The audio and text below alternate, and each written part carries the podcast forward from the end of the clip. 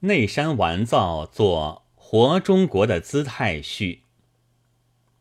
这也并非自己的发现，是在内山书店里听着漫谈的时候拾来的。据说，像日本人那样的喜欢结论的民族，就是无论是听议论是读书，如果得不到结论，心里总不舒服的民族，在现在的世上，好像是颇为少有的。云。接收了这一个结论之后，就时时令人觉得很不错。例如关于中国人，也就是这样的。明治时代的支那研究的结论，似乎大抵受着英国的什么人做的支那人气质的影响，但到近来，却也有了面目一新的结论了。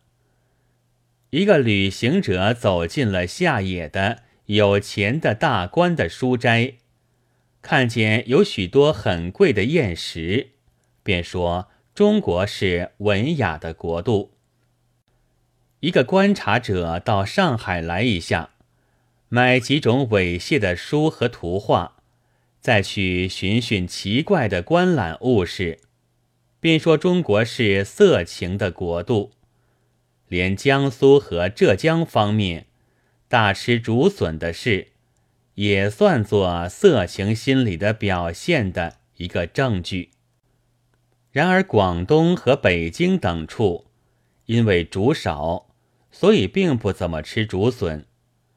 躺到穷文人的家里或者狱里去，不但无所谓书斋，连验石。也不过用着两角钱一块的家伙，一看见这样的事，先前的结论就通不过去了，所以观察者也就有些窘，不得不另外摘出什么适当的结论来。于是这一回是说支那很难懂得，支那是迷的国度了。据我自己想。只要是地位，尤其是利害不一相同，则两国之间不消说，就是同国的人们之间，也不容易互相了解的。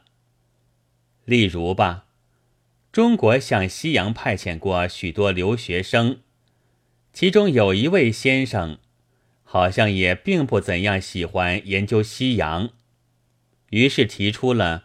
关于中国文学的什么论文，使那边的学者大吃一惊，得了博士的学位，回来了。然而因为在外国研究的太长久，忘记了中国的事情，回国之后就只好来教授西洋文学。他一看见本国里乞丐之多，非常诧异，慨叹道。他们为什么不去研究学问，却自甘堕落的呢？所以下等人实在是无可救药的。不过这是极端的例子。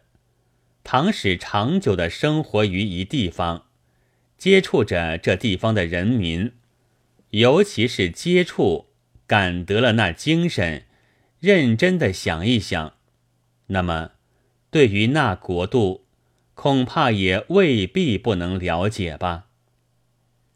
著者是二十年以上，生活于中国，到各处去旅行，接触了各阶级的人们的，所以来写这样的漫文，我以为实在是适当的人物。事实胜于雄辩，这些漫文。不是敌放着一种异彩吗？自己也常常去听漫谈，其实是负有捧场的权利和义务的。但因为已是很久的老朋友了，所以也想添几句坏话在这里。其一是有多说中国的优点的倾向，这是和我的意见相反的。不过，著者那一面也自有他的意见，所以没有法子想。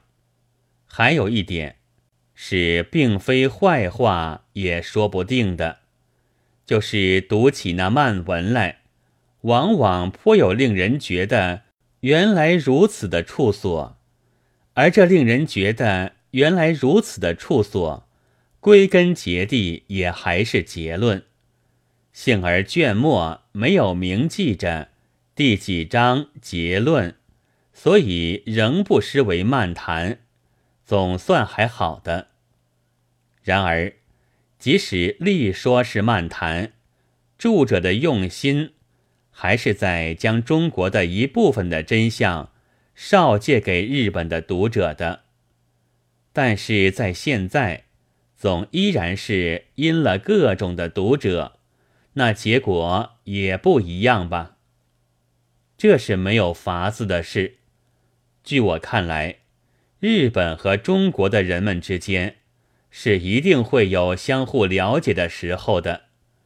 新进的报章上虽然又在竭力的说着亲善呐、提携呀，到了明年，也不知道又将说些什么话。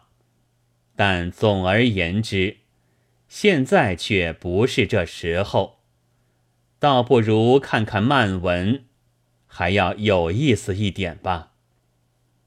一九三五年三月五日，鲁迅寄于上海。